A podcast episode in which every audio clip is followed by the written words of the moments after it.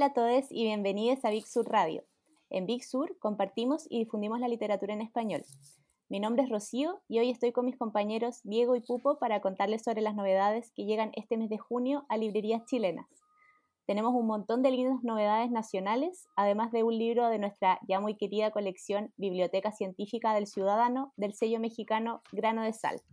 Y también contaremos con un invitado especial, pero ya les hablaremos de eso en un ratito. ¿Cómo están, queridos? Hola, Rocío. Hola, Diego. ¿Cómo están? Hola, Rocío. Hola, Cristiana. Acá estamos, repletos de libros, nadando en libros. Qué alegría más grande ese momento cuando llegan los libros a la casa. Cuando llega la cajita.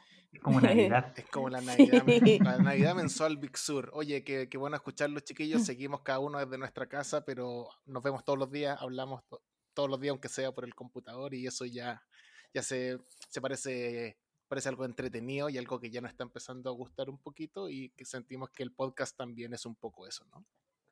Sí, para, para no estar tan solo y tan encerrado, ¿cierto? Sí, así que aprovechamos de saludar a todas las libreras y libreros que escuchan religiosamente este podcast. Así es. Buenísimo. Bueno, vamos a partir entonces con eh, uno de los muchos excelentes libros editados en Chile que tenemos, así que te cedo la palabra, Pupo, para que comiences. Sí, así es. Y vamos a partir con mi libro favorito de este mes. No quiero ser amarillo, esta vez no quiero ser amarillo. y sí, y sí, sí, sí, lo voy a decir, este es mi libro favorito de este mes al menos. ¿De qué libro estoy hablando? Estoy hablando del Otro Palo al agua de Ernesto Castro, editado por nuestros amigos de Roneo. Hace algunos meses el editor de Roneo, que es Cristóbal Carrasco, que siempre escucha este podcast, me habló de Ernesto Castro y de lo mucho que había que ver sus videos en YouTube.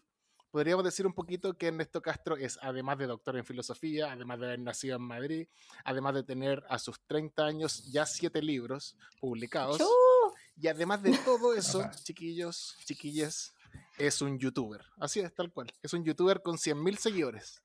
En su canal habla sobre filosofía, sobre temas de contingencia, habla sobre historia y habla sobre todo lo que tenga ganas de hablar.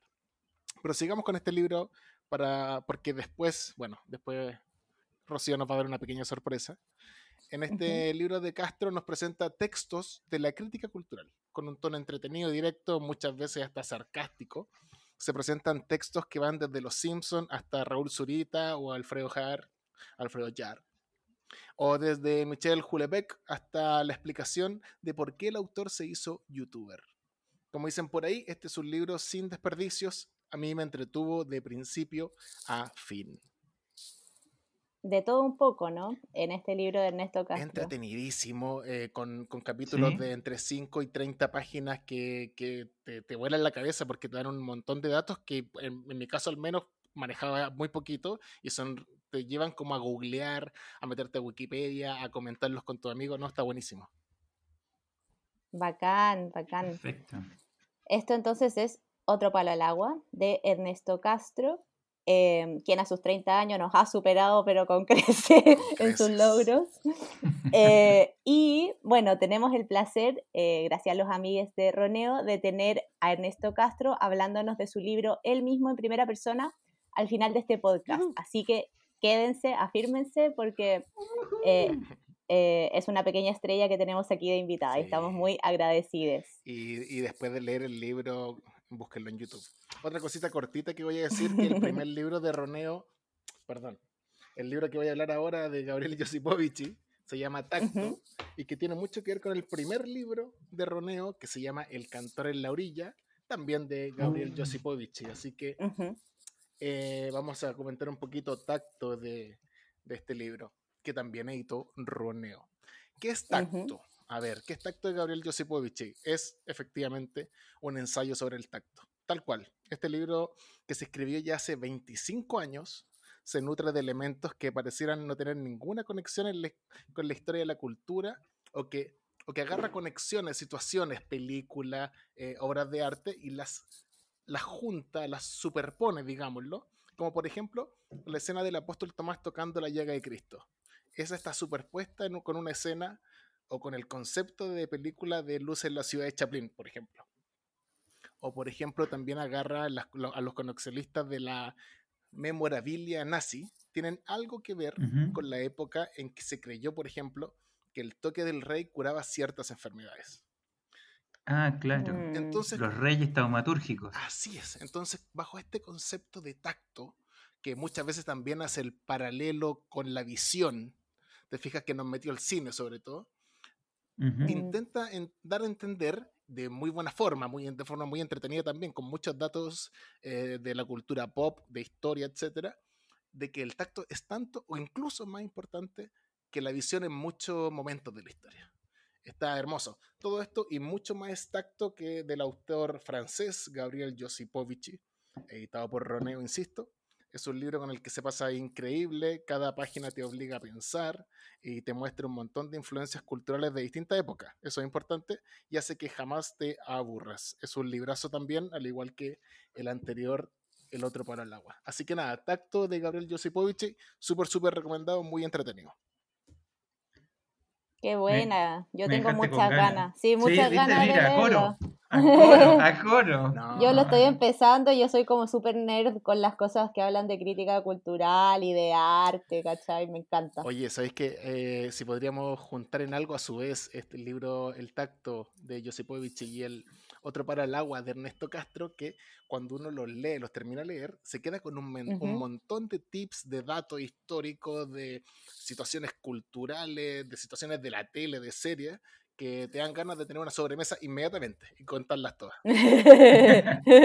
Es como leer el, el otro lado, Mariana Enrique. Es como leer Eh, claro. ¿Sabéis qué? Sí, lo metería dentro de esa misma licuadora de y sacaría Claro, pero con un contenido más filosófico. Está entretenido, este- está entretenido. claro, bueno, ese otro está libro que me gusta mucho también y lo hemos hablado con el Diego, el de Mariana Enríquez, que funciona similar a estos.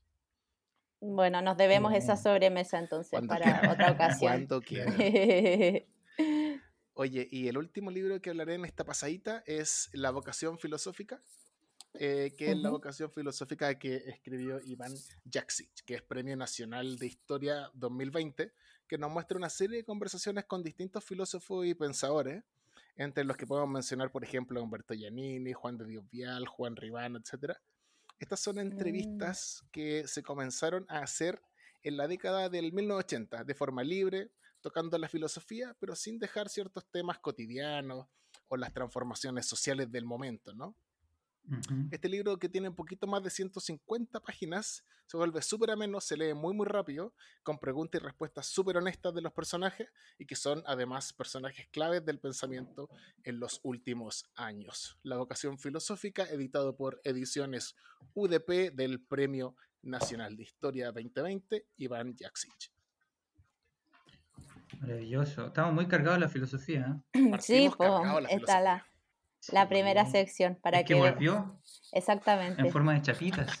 No, volvió, pero con grandes libros la filosofía. Sí, que, y qué bueno, qué agradecidos que estamos por esto. Sí, totalmente. Bueno, ahora me toca a mí. Voy a, ya que Pupo me dejó en los años 80, eh, en esa década, en Chile, se publicó uno de los libros más importantes quizás de la poesía latinoamericana, un libro bastante radical y por el que su autora pasó varias penurias, incluso de censura y secuestro incluso, por los aparatos del poder. Estoy hablando de la bandera de Chile, de Elvira Hernández y los amigos de El- Alquimia logran a través de este libro que se llama No soy tan moderna hacer una serie de mm, toman varias entrevistas de Elvira Hernández, las recortan y reproducen ese momento en los años 80 de la producción cultural que había, del trabajo de Elvira Hernández, de su poética y de ahí hacia adelante, hasta, hasta el día de hoy. Su relación un poco con el anonimato, eh, esta cosa de, de su no interés de figurar en los medios, Claro. eh, su, su trabajo, digamos, eh, también como, como una gestora cultural importante o movilizadora de obras. Es un libro bien entretenido y se puede leer como una especie de biografía cultural que está llena de, de citas magníficas. La verdad que están... Bueno, esto, esto es parte de la cocina alquimia. Es de esos libros de alquimia que uno se los lee de, un- de una sentada y que para los amantes y las amantes de la poesía y sobre todo Elvira Hernández les va, les va a gustar mucho, incluso para trabajar, por los que son trabajólicos de escribir ensayos, de realizar cosas, esto, esto es algo que no, no se les puede pasar. No soy tan moderna. Extractos de entrevistas a Elvira Hernández. Está muy bonito, perdón, Diego. Una genia, una genia, Elvira Está muy lindo dentro del diseño del libro que vienen una especie, son cuñas, digamos, cada ciertas páginas que vienen en negro. La página está negra y el texto en blanco con una cuña marcada de, la entrevista. Eso está bien mm. bonito. Claro, por ejemplo, hay una que dice, tenemos que reconocer que hay una crisis de ideas y eso abre a la situación actual. O por ejemplo, Chile ha sido el culto del poeta único, y ella habla de la tradición chilena. Cada una de estas cuñas abre un tema. Hay una que me gusta que dice, tenía un tipo de escritura que el golpe militar me lo tiró a la basura. Sí, eso es, eh, bueno, el libro se concentra mucho en ese momento porque Así como Adorno y Horkheimer hablaban que después de Auschwitz no se podía escribir poesía, acá ella también habla que después del golpe de Estado hay, mm. hay un momento muy crítico en el lenguaje, en el uso del lenguaje. Así que nada, un esencial. No soy tan moderna. Buenísimo. Y bueno, este, este libro es de la misma colección como, por ejemplo, No tengo amigos, tengo amores, ¿cierto? De Pedro Lemebel, que también son extractos de entrevistas, que es una colección que está increíble y que nos da este, como, como dices tú, acceso a la cocina de la editorial y de los autores también. Tal cual. Y bueno, ahora les voy a hablar yo también de otra autora eh, muy querida, pero que no es chilena.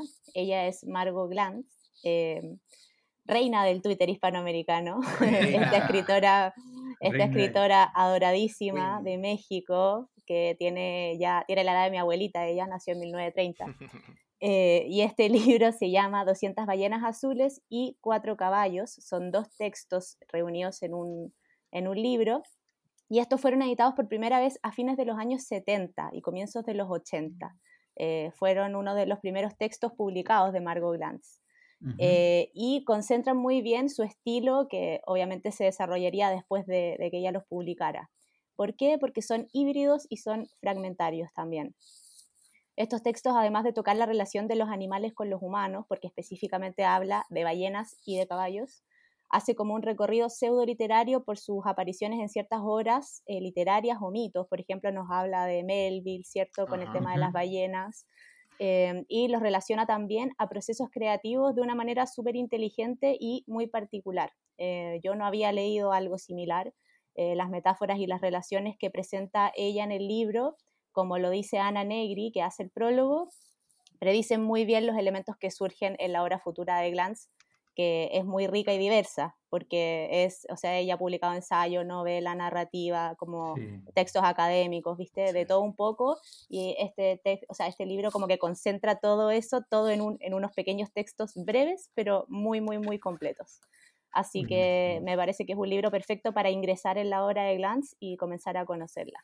Sí, aprovechamos de mandarle un saludo a los amigos del Libro Verde, que nos pidieron una cantidad de ejemplares grandes del libro para los amantes de la naturaleza. Exactamente. Y bueno, este libro fue editado por los libros de La Mujer Rota. Y otro título de autora que nos llega es La vida normal de Clara Muschietti. Esta fotógrafa y poeta argentina ha publicado ya varios libros de poesía, como Podría llevar cierto tiempo, que cierto fue editado inicialmente por Bajo la Luna y luego fue reeditado por Caleta Olivia. Sin embargo, este libro, que sale ahora por Overol, no es de poesía, o más bien no es de poesía pura. Es también un híbrido entre narrativa y poesía, eh, como el libro de Margo del que recién hablábamos, y además, al igual que ese, también está construido en base a fragmentos. Estos fragmentos, como ya lo dice su título, reflexionan en torno a la normalidad, ¿cierto? ¿Qué pasa cuando no nos sentimos normales? ¿O qué significa ser normal o no ser normal? Este es un nuevo libro que sale por, por Ediciones Overall eh, como siempre en una edición cuidadísima, muy bonita, con estas tapas preciosas a las que ya nos tienen acostumbrados de diseño de la Dani Escobar. Esto es La vida normal de Clara Muschietti. Eh, siguiendo con las autoras, te dejo a ti, Diego, mm, con una que estábamos esperando también hace bastante tiempo. Librazo. Qué esperado. Alarma de librazo. contar una, alerta de librazo, voy a contar una anécdota personal acá. Estoy embarazado. Ah, estoy embarazado, estoy embarazado. No, no, no, no, no. Todavía no. Eh, anoche pasó una cosa muy rara. ¿Qué pasó, Diego? Porque veo mi velador y debajo estaba Poeta chileno de Alejandro Zambra y arriba estaba Leña Negra de Camina Barrera. O sea, en nueve meses va a salir un libro de entre em, ¿Qué librazo este, el de Jamina Barrera o Yasmina Barrera, Línea Negra, que saca los chicos de Montacerdo? La verdad que yo lo estaba esperando con bastante, con ardiente paciencia, como diría Arthur Rambo. Eh, porque si hay un libro que me encantó, que leí el año antepasado, por ejemplo, fue Cuaderno de Faros, que es un gran libro de viajes y de recopilación también de datos culturales en torno a esa figura, la figura del faro. Y en este libro, Jasmina Barrera em, trabaja con el tema de su propio embarazo, ¿ya? Eh, y de cómo se va gestando, pero también de cómo es su interacción con su madre o con la gente conocida que también pasó por el embarazo, los libros de ayuda o autoayuda sobre embarazo que va leyendo, las relaciones en la cultura literaria y en la cultura pop en torno al embarazo, las conversaciones, por ejemplo, sobre el nombre. ¿Qué nombre ponerle? ¿Qué significan los nombres? O este, esta cosa de, bueno, ¿y mi apellido? ¿Qué pasa con mi apellido? Mi apellido es Barrera. ¿Necesita un niño tener el apellido Barrera? Y lo compara con el apellido del padre, Alejandro Zambra. Zambra, ¿qué significa? Fiesta. Fiesta y barrera. Es como, hay algo ahí como fiesta y límite, límite de la fiesta, ¿viste? Entonces, es un libro hermoso que dialoga, si leyeron poeta chileno, este libro dialoga completamente ahí también con esa figura de la, de la maternidad y de la paternidad y es un libro escrito fragmentariamente, que se puede ir leyendo, digamos, eh, digamos, a saltos, no es necesario, no es, no es que uno tenga la necesidad urgente, viste, de, de tener un solo mamotreto y relato continuo, no, al contrario. En un minuto es la música, en otro minuto es la poesía, en otro minuto es la traducción, en otro ah, una conversación, la salida. Eh, una salida, digamos, eh, la cuarentena también. Hay varias cosas que obviamente nos van a interpelar y que tienen que ver no solamente con la, con, la, con la maternidad, sino también con nuestra infancia y cómo nos pensaron nuestros padres, ¿no? Cómo fue ese diálogo interno de darnos un nombre y de, darnos, y de pensar nuestra identidad. Eh, es un libro, nada, que me queda poquito ya para terminarlo hay, increíble. Hay, algo interesante en eso, en el tema de la maternidad, que lo leí, pero no recuerdo en qué, en qué libro, pero que quizás fue en el nuevo materno de Jay Lazar, que dice que mm, en el fondo no todos somos madres, porque las mujeres son las que eh, pasan por el embarazo, pero todos somos hijos. Mm, Entonces en eso todos estamos conectados de igual manera y eso me parece como muy lindo de pensar. Sí, eso es algo a lo que te remite. Por ejemplo, hay un minuto al principio en que Jamina o Yamina eh, empieza a pensar en torno a cómo será su cara mm. y, qué de nosotros va a tener, o sea, qué de nuestra personalidad, eh, cómo va a ser su relación con los libros, por ejemplo. O cuando empieza, también tiene unos sueños sobre el aborto.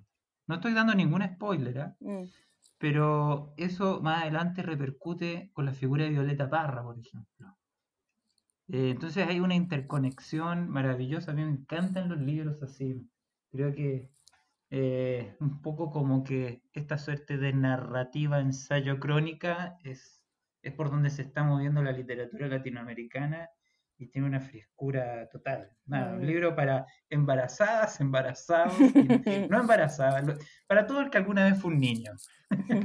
es muy cierto lo que dice el Diego de, del tono que tiene este libro, que los que leímos Cuadernos de Faros también estamos esperando este libro y mm. siento que cumple completamente con nuestras expectativas. A mí me gusta mucho los análisis, digamos, las lecturas que hace de distintos autores y autoras dentro del libro, como Frankenstein, y lo, y lo, lo inusual que pudo haber sido en algún momento que Mary Shelley fuera la, la autora, por ejemplo, o habla harto de Margaret Atwood, que a mí personalmente también me gusta, y, y así de muchos otros personajes actuales y de, la literatura y de Feria Calo y, mm. de, la cultura. Sí, y, la Cale Natalia Ginsburg. Está, es muy entretenido, está, me gusta mucho. Sí, sí, no, es maravilloso libro, así que con ganas me quedé de leerlo entonces. Sí, no, es una joya. Te lo vendo, te lo vendo. Mi, libro favorito del mes. ¡Ah, ya!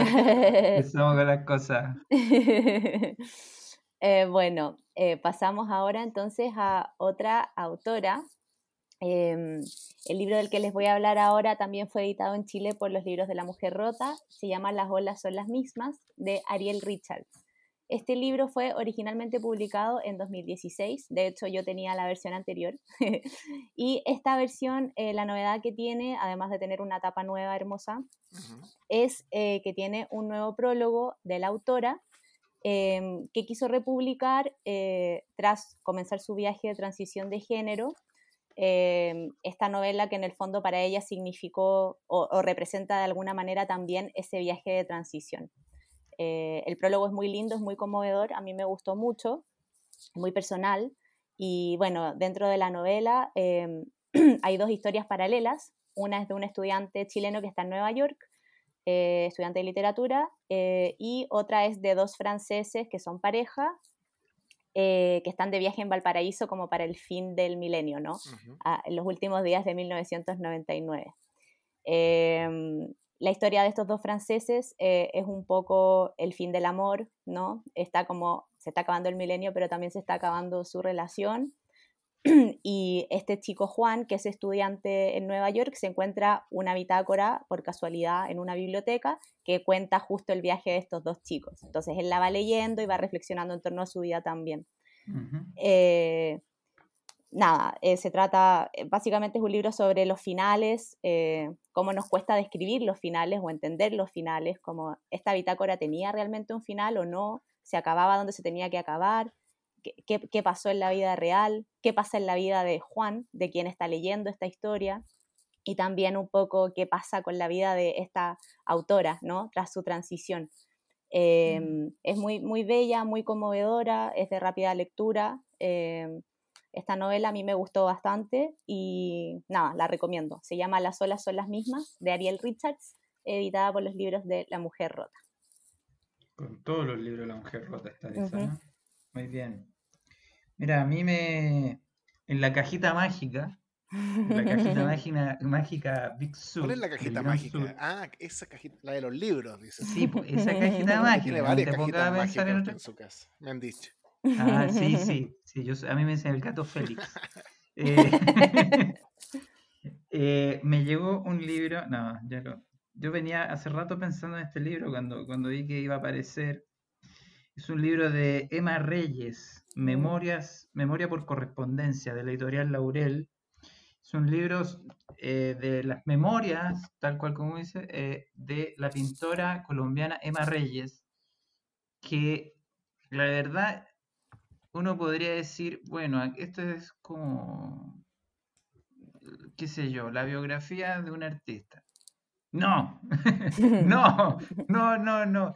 O sea, sí, pero en, el fuerte de este libro es, de nuevo, vuelvo al tema de línea negra, es la infancia, ¿no? Cómo, cómo nos formamos en esos 10 primeros, 15 primeros años nuestra personalidad. Pero este es un libro sobre las pellejerías, o sea, es un libro que podría estar al lado de una película como The Kid, El pibe, mm. de Charles Chaplin, o podría estar, por ejemplo, pienso también en, Roberto Art, por ejemplo, en, El juguete rabioso, ¿ya? Porque son cartas que le escribe Emma Reyes a mi querido Germán, eh, y, y a través de él va comunicando toda esta cosa que fue crecer en, la Colombia de los barrios fajos, ¿no?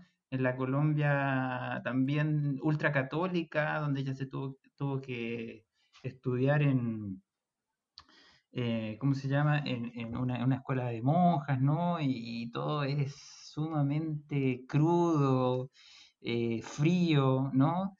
eh, Mm. pero ella lo logra hacer con mucha gracia, reírse muchísimo del asunto. Es un libro para, re- para reírse, o sea, yo lo pondría también al lado de payasadas de Kurt Vonnegut, o sea, a ese nivel.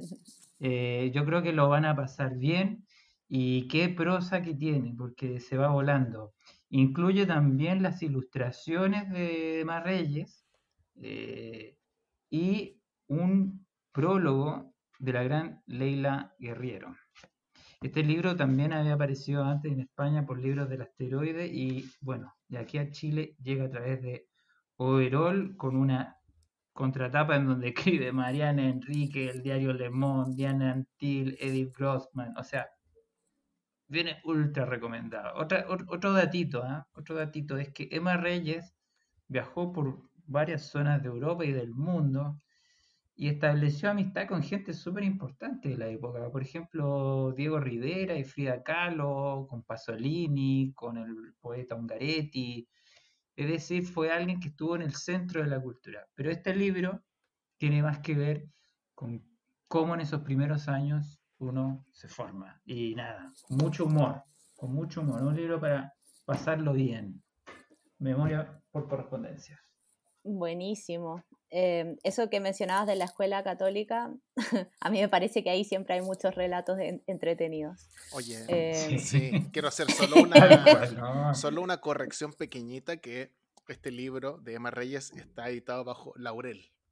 Por sí, Laurel. Laurel, Así es. sí, sí, sí. Eh, bueno, y también por Laurel eh, llega otro libro que estábamos esperando también hace tiempo, eh, que es El escritor comido de Sergio Vicio. Este libro es original del 2010 eh, y es un libro que según la edición uruguaya, que es de criatura, se permite sospechar si es posible dejar de ser uno mismo y comenzar a ser otra persona. Esto un poco me, me vuelve al libro anterior del que hablé, Las olas son las mismas, que toca un poco también este tema. Y esta novela obviamente lo hace de una manera radicalmente distinta. Eh, narra la historia de Mauro Saupol, que es un escritor famoso de bestseller con, eh, entre comillas, moralejas, que se, que se hace pasar por muerto, ¿no? Eh, su avioneta se cae en Brasil, en el medio de la nada, y él se hace pasar por muerto. Y eh, cuando se hace pasar por muerto, se dedica a investigar qué dice la gente sobre él y su supuesta muerte, ¿no?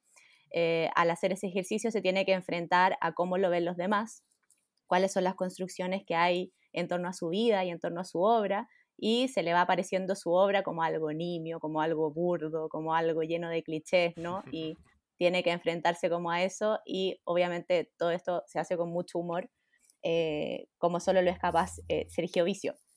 Eh, Sergio Vicio, es muy gracioso. es muy chi- seguidores. sí, sí, Sí, sí, sí. Y, y Laurel va sumando más libros a su biblioteca de Sergio Vicio, que ya tiene Rabia, tiene La Pirámide, tiene Un amor para toda la vida. Eh, Claro. Yo leí La Pirámide y Un amor para toda la vida, y en La Pirámide me cagué de la risa, y en, Un amor para toda la vida quería llorar, ¿cachai? Como que me pareció que él tiene, Vicio tiene un- una, una forma de escribir que lo distingue mucho en su humor y también en su sensibilidad. Así que siempre hay más ganas de leerlo y qué bueno que Laurel esté eh, reuniendo su obra. Sí. Eh, Totalmente. además, bueno, te recomiendo Rabia. Rabia es tremendo. Sí, lo tengo, lo tengo, está en mis Oh, pendientes. Tienes que eh, leerlo escuchando la mejor cumbia villera que se te pueda pasar por la cabeza. Sí, tal cual. Oye, ¿sabéis que eh, otro, otro, est- este libro del que voy a hablar ahora, eh, prepárense, redoble de tambores. Es tu libro favorito del Es mi mes. libro favorito. me- Ay, de tipo, su- quedaba bien con todo, era como Joaquín Lavín. No, pre- prepárate Disney, porque acá viene la posta. Pinocho, las aventuras de Pinocho de Carlo Collodi, traducción de Francesca Barbera, sal- eh, salido desde las manos mismas de los amigos y las amigas de La Pollera. La Pollera. Pollera. Las manos de Oye, Ergas y Leighton. Ergas Leighton y también Campuzano. Gusano. Eh, oigan, qué genial libro que es Pinocho. O sea, ya, yo, eh, ustedes saben que yo rayé el año pasado con Peter Pan. Claro. Tuve como dos meses hablando de Peter Pan, Peter Pan, Peter Pan. Bueno, Y Peter Pan tiene mucho que ver con un libro que, vamos a hablar ahí también de Donoso, sobre el boom. Ya. Pero acá Pinocho, Pinocho, qué tremendo libro que es lleno de acción, rapidez. No tiene nada que ver con la película que hizo Walt, Disney. No tiene nada que ver, porque es un libro violento. Hay mucha violencia, ¿no? Pero violencia así como juguetona, ¿no? dos personas que se muerden, se golpean porque uno le dijo un sobrenombre a otro. Eh, Pinocho no es un chico buenito, simpaticón, y que habla así. No, eh, él, él quiere de fiesta, quiere el mambo, quiere salir a la calle, no quiere estar nada ahí con el carpintero Yepeto. ¿no? Y, cuando se encuentra con el grillo, el grillo es como medio moralista todo se, todo se arregla a los palos. Es como, a mí me recordó mucho los tres chiflados. O sea, yo era fanático de los tres chiflados cuando era chico. Yo también. Bueno, lo repetían, no es que yo nací en la época de los tres chiflados. ya, por favor. Y, y, esto es un poco así. Este, este Pinocho es el verdadero Pinocho que tiene mucho de conexión con la literatura latinoamericana en torno a lo fantástico, ¿no? Eh, esto que hablaba Todorov, lo fantástico es algo que ocurre dentro de un universo que nos parece completamente real, objetivo y conocible, e irrumpe y transforma esa realidad. De ahí para adelante, uno acepta ese, esa dislocación, ¿no? Y, y uno asume que lo fantástico ya es parte de de un relato objetivo, ya, ya rompe la barrera entre lo real y lo no real. Y eso es lo que pasa acá. O sea, a las tres páginas uno ya sabe que un tocón de madera se transforma en un niño y, y vamos para adelante. Así que nada, se van a reír mucho, lo van a leer como, es como un pan con mantequilla recién salió del horno. Ah, no, no me digas eso, Diego, hasta ahora. Sí, sí, justo hasta ahora de la tarde. Eh, así que no, se los ultra recomiendo. Además, es hermosa. Eso te iba a decir. Preciosa. Un tremendo, tremendo reconocimiento a la tapa, que viene con una folia dorada, que es como un brillo dorado, como un. Y que viene con el dibujo de Pinocho, precioso. Sí, sí, tiene esa cosa magnífica. Le pusieron unos clavos, viste, los materiales con los que está hecho Pinocho. Y al igual que, que la edición linda de, de Peter Pan eh, hay un trabajo adentro también con la tipografía. Sí, mucho. Eh, delicioso libro. Vayan a leer Pinocho todos los que leyeron a Mary Shelley, todos los que leyeron el boom latinoamericano, a todas las que disfrutaron con Cynthia Ozick. Vayan a leer a Carlos Collodi y las aventuras de Pinocho, güey. Maravilla el libro. Buenísimo. Y bueno, ya vamos llegando al final del programa y ahora nos vamos con eh, dos libritos de no ficción. Eh, uno eh, está editado por Grano de Sal, como mencionaba al principio, que es esta editorial mexicana que nos encanta, y se llama En pie. En pie, las claves ocultas de la ingeniería, y es de una ingeniera estructural que se llama Roma Agrawal. Eh, ella es ingeniera del Imperial College de Londres, eh, es una de las diseñadoras del The Shard, que es un edificio, es el edificio más alto de Europa y como un edificio ya muy, como una marca muy reconocida en la ciudad de Londres y que toda la gente va a visitar. Podría decirse que es como un costanera Center, pero más bonito. Bonito, bonito, Exactamente. Ahora están construyendo otro más alto para ganarle, pero bueno, hasta ahora está The Shard, eh, que es un edificio que está ahí en London Bridge. Y Roma Agrawal nos cuenta la historia, en el fondo, de las formas, los materiales y las técnicas de construcción que han dado forma al mundo moderno. Y esto lo rodea de anécdotas de su vida profesional eh, y reflexiones sobre el oficio, siendo ella una mujer eh, en un campo de hombres, ¿no? que es la ingeniería estructural. Eh, además, ella acerca mucho la ingeniería al ciudadano común y corriente, eh, mostrándonos que en el fondo está en todas partes, ¿no? Eh, nos facilita la vida, eh, todo, todo lo que nos rodea es una obra de ingeniería finalmente, y a la vez puede ser algo divertido y emocionante. Así que eso es en pie de Roma Agrawal, y bueno, quería destacar también el trabajo que hace Grano de Sal de, de publicar libros de mujeres ¿no? En las mm. ciencias, que me parece increíble. Ahora tenemos este de Roma Agrawal en la ingeniería estructural, pero el mes pasado tuvimos a Eugenia Cheng en la lógica, y antes de eso tuvimos a, a Susan Ho y a Bionerud, a Marcia Bionerud en la geología, y yo creo que eso es así ya, eso es lo que necesitamos, así que Hay más grano de que, sal. que quiero recomendar, que La muerte de Tenochtitlán, La vida de México, Bárbara Mundi. Eh, tremendo libro. Sí. De de sal, tremendo libro. Así que eso, eso con grano de sal. Y ahora eh, le doy la palabra al Pupo para... Historia personal del boom y otros escritos de ediciones UDP de José Donoso, ¿cierto? Bajo la colección de vías ajenas de, ediciones UDP. ¿Cuánto me gustan los libros como estos? Mucho. Me gustan mucho. No sé ustedes, chiquillos, más o menos saben de qué. ¿no? Yo lo estaba esperando. Este Una de las generaciones más importantes, sobresalientes de la literatura de nuestro continente, con los personajes más destacados, como por ejemplo Vargas Llosa, Cortázar, Carlos Fuentes, etc., está retratada en el texto más importante de este libro, que se llama Historia Personal del Boom, ¿cierto? Que va desde la página 15 a la 135 donde los compañeros de ruta están súper bien retratados, sin ningún miedo a la polémica, en un relato súper amable, muchas veces graciosísimo y, por qué no decirlo, muy, muy cercano a la chismería, así como tanto nos gusta. Eh, yo estoy terminando de leer la primera, este ensayo, digámoslo, este texto largo, y este libro también incluye otros textos. Por ejemplo, incluye un, texto sobre Onetti, incluye otro sobre Puig y Vargas Llosa, y, también incluye un texto que tiene que ver sobre la vida chilena, digamos, de, José Donoso. Yo hace mucho tiempo quería leer el, texto de la historia personal del boom, ya era como una especie de mito dentro de, los, la literatura, no, no lo había podido encontrar. Mm. Y cuando supe que la gente de ICNUDP lo iba a reeditar, me puse muy, muy contento. Está entretenidísimo, gracioso, eh, cagüinero, está muy bueno, está bonito. Sí. Todo lo que nos gusta. Yo me, yo me acuerdo de, de en Buenos Aires, iba a la, librería donde yo trabajaba, Eduardo Yani, que era un profesor de la Universidad de Buenos Aires, que fue muy amigo de Donoso cuando él vivió en, en, Buenos Se Aires. Se sabía todo entonces, todo. Y decía, era un chismoso ese donoso, no se le podía contar nada. Y este libro lo comprueba, pero totalmente. Totalmente. Totalmente. Un poco, bueno, con, con la diferencia obviamente, pero es como lo que pasaba con Truman Capote también, ¿no? Como este personaje que, tú le decías algo y a, la, a las dos semanas ya tenía su gran libro, estaba ya comentando en alguna revista. Sí.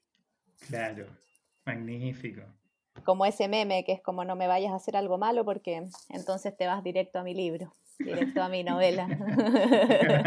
Así es. Bueno, buenísimo chicos, entonces con eso cerramos las novedades de este mes. 12 eh, librazos, eh, muy lindos y muy interesantes también, Así es. Eh, que ya están llegando a librerías de Chile esta semana.